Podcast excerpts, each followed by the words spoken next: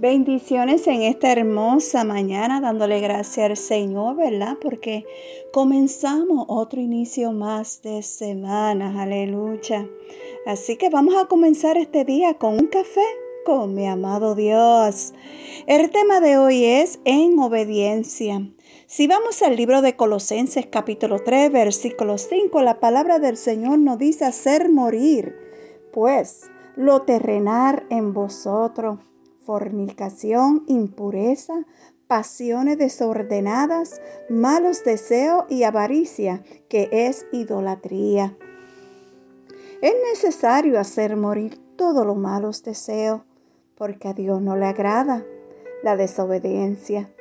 Gracias a Cristo se puede ser libre de la vida de pecado.